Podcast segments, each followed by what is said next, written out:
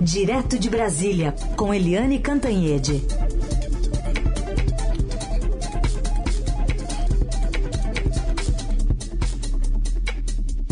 Oi, Eliane, bom dia. Bom dia, Heisen, Carolina, ouvintes. Bom dia, Eliane, bem-vinda. Bom, com essas mais de 90 mortes aí da, na Grande Recife nos últimos dias, esses temporais já fizeram 507 vítimas desde o fim de 2021, número que pode aumentar, né, a partir do momento que se encontram também os desaparecidos nessa tragédia. E não havia tantos óbitos em razão de chuvas desde 2011, quando deslizamentos mataram 918 pessoas só na região serrana do Rio. Enquanto isso, o presidente prefere politizar a questão envolvendo quem vai ajudar quem, como é que o recurso vai ser utilizado, ou quem deveria estar primeiro prestando atenção às vítimas dessa tragédia. Pois é, a gente lembra, eu acho que o Brasil inteiro lembra, né, que quando a Bahia, que foi o primeiro a, a, primeira, a primeira tragédia por chuvas e deslizamentos desse ano foi na Bahia. E naquele momento, o que, que o presidente da República fez? Foi para Santa Catarina andar de jet ski naquelas águas maravilhosas, espetaculares de Santa Catarina. Né, a Bahia afundando e o presidente passeando de jet ski. O contraste das fotos ficou péssimo para o presidente e os generais do palácio, o pessoal do Centrão disse, olha, presidente, olha, se toca, né? Pegou mal. E então o presidente depois foi a Minas, é, sobrevoou a tragédia de Minas e agora foi a Pernambuco. Sobrevoou, uh, fez uma coletiva, cercado de ministros, ficou ao todo umas duas horas no estado. Mas o estranho, sabe, o bem, sabe, inusitado não no caso do Bolsonaro, mas inusitado para qualquer presidente, é que ele, em vez de demonstrar empatia, se solidarizar com a, as famílias dos mortos, com as famílias que estão desalojadas, desabrigadas, que perderam todos os seus bens, com um filho pequeno, né? Teve uma família que perdeu 11 pessoas, o cemitério nem cabia né, os, os velórios simultaneamente, tiveram que dividir em etapa, uma tragédia sem fim. O presidente, em vez de falar para essas pessoas, em vez de se solidarizar, demonstrar empatia, o que, que ele fez? Fez um comício de campanha. O discurso do presidente da República é um comício de campanha. Ele falou o que que ele fez na pandemia, ah, o auxílio emergencial, falou do, do Auxílio Brasil, que é aquele Bolsa Família que ele mudou o nome para chamar de seu, é, falou do, de como o governo age daqui dali, enfim, um governo maravilhoso que ele citou e, e aproveitou para atacar os governadores, dizendo que se não fosse ele, os governadores teriam feito um lockdown, teriam destruído o país. Olha só, né? Olha só aonde chegamos. E também cutucou o próprio governador do estado, Paulo Câmara, que é do PSB e de oposição, dizendo que o Paulo Câmara nem apareceu para um trabalho conjunto entre governo federal e governo estadual é, para, enfim, minorar, min, é, minimizar os efeitos, o impacto da tragédia. Aí o Paulo Câmara disse, olha, eu nem fui avisado de que o presidente vinha, muito menos fui convidado para me encontrar com ele. Ou seja, uma loucura, né? E aí o presidente para completar, deixou uma frase que é, é não dá para esquecer, que é o seguinte: catástrofes acontecem, viu? Tipo assim, sinto muito. É aquela mesma vibe do presidente dizendo, olha, as pessoas morrem, né, no meio da Covid, morrendo centenas, é, milhares de pessoas. E as pessoas morrem, né? E eu não sou coveiro, o que, que eu vou fazer? Não é? Então, é, a viagem do presidente a Recife, olha, deixou um rastro de, sabe, de surpresas ou nem tanto, viu, gente? Enquanto isso, tem, teve gente que está envolvida numa guerra e ainda assim mandou condolências para Pernambuco? É inacreditável. o Espantoso.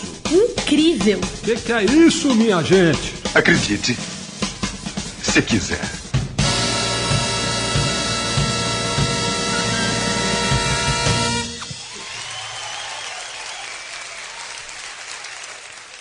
Na minha coluna de hoje no Estadão, cujo título é Catástrofes Acontecem, Reticências, é, eu fiz questão de, de copiar inteiro, na íntegra, o post do Vladimir Putin. Imagina, imagina o que há de sarcasmo, né, e de irritante, né, num post como esse, o presidente da Rússia, que invadiu a Ucrânia, que está destruindo o país inteiro e matando milhares e milhares de pessoas, inclusive civis, inclusive velhos, inclusive crianças, né? Ele mandou um, ele falou com o presidente Bolsonaro, mandou para o presidente Bolsonaro e depois é, publicou no Telegram. Aspas.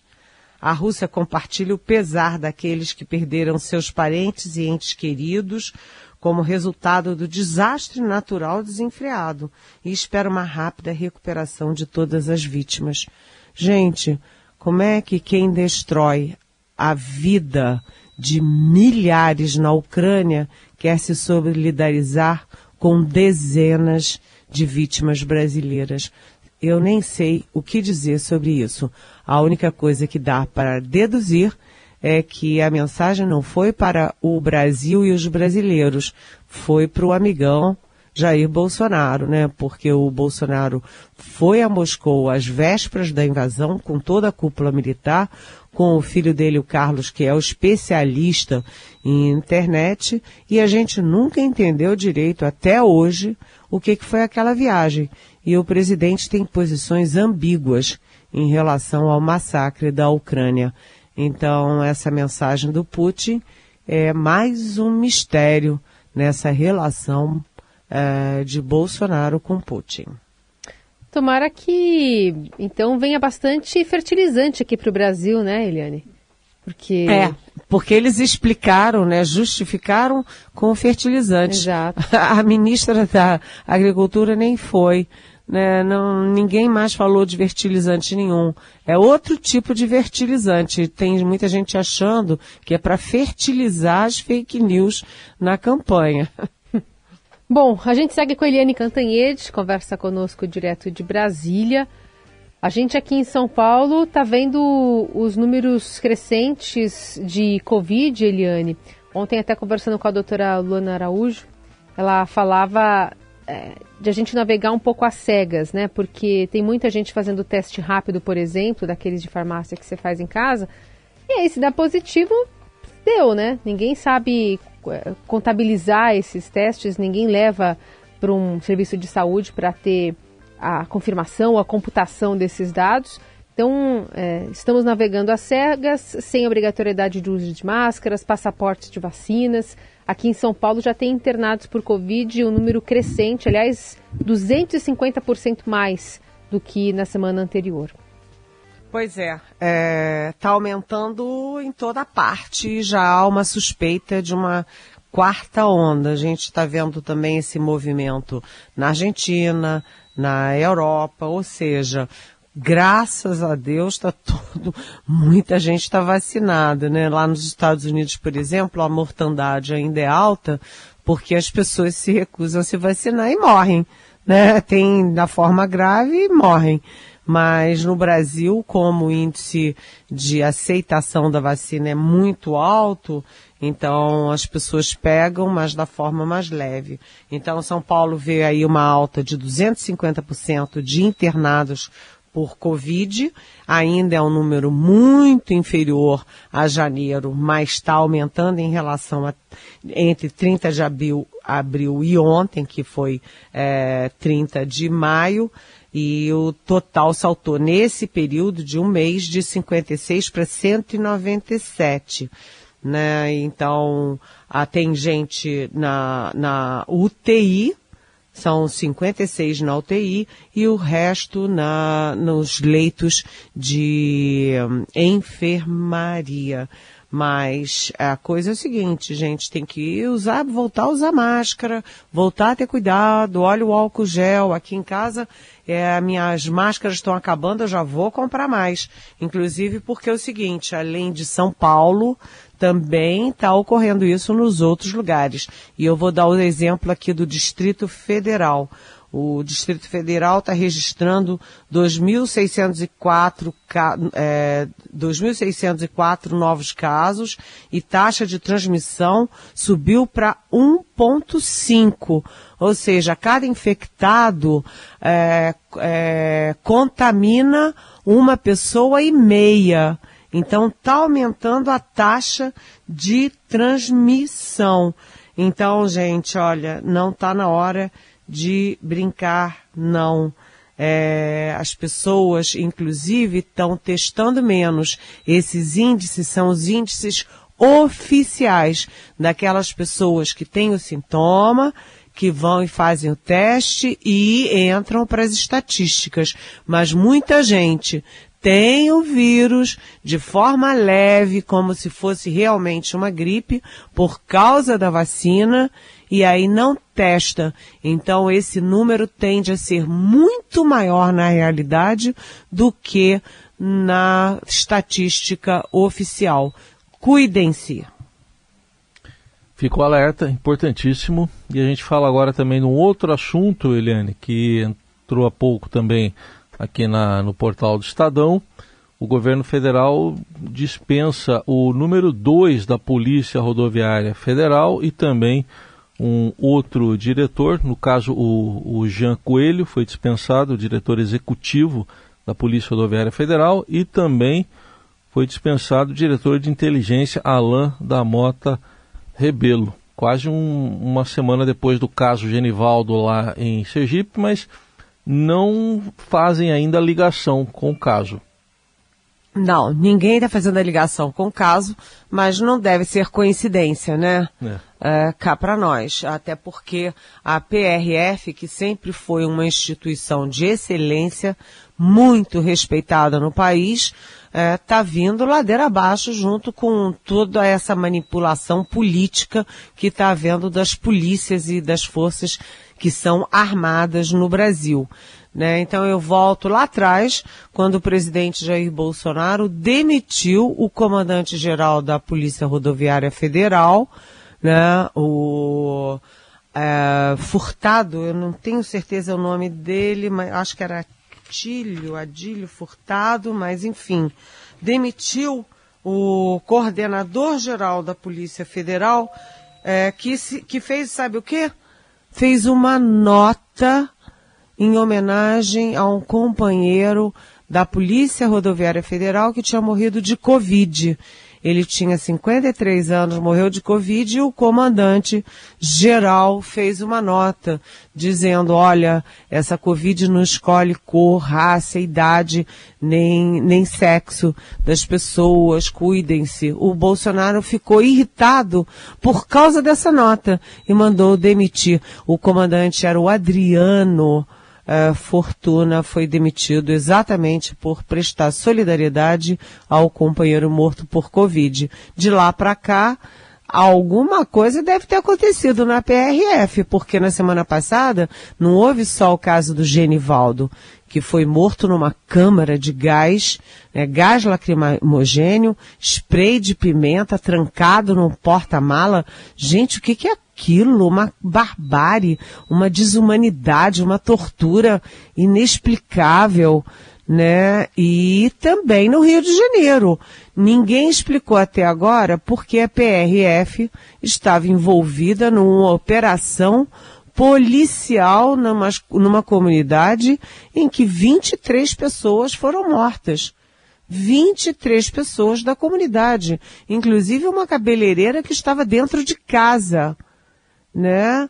a PRF não consta que haja nenhuma rodovia federal dentro daquela comunidade.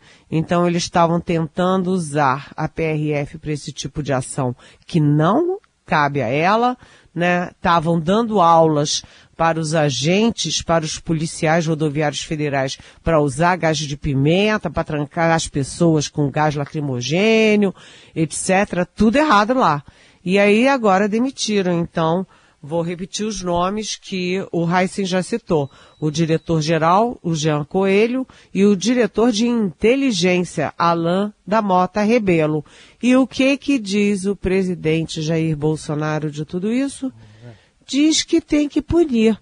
Mas, olha só, vírgula, mas sem exagero. Peraí, sem exagero?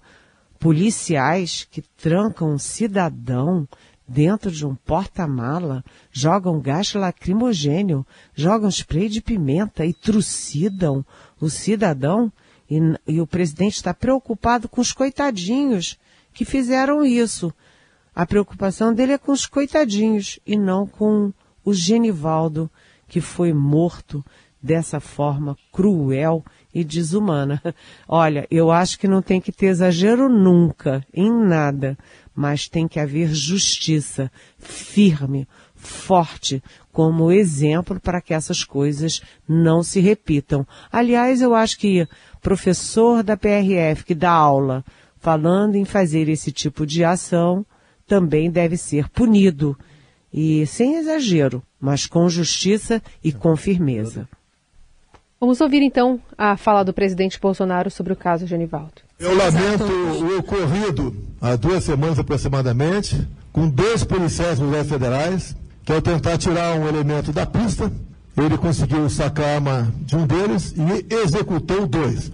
A Globo News chamou esse bandido de suspeito. Ao abater esse marginal, vocês realmente foram uma linha completamente diferente. Então, tratamento isonômico vai ser seguido a lei. Te lamento o ocorrido nos dois fatos, nos dois episódios, lamenta muito o ocorrido. Não podemos generalizar tudo o que acontece em nosso Brasil. Tá aí, criticando a cobertura da imprensa e associando, né, o, o Genivaldo a um bandido, a um criminoso.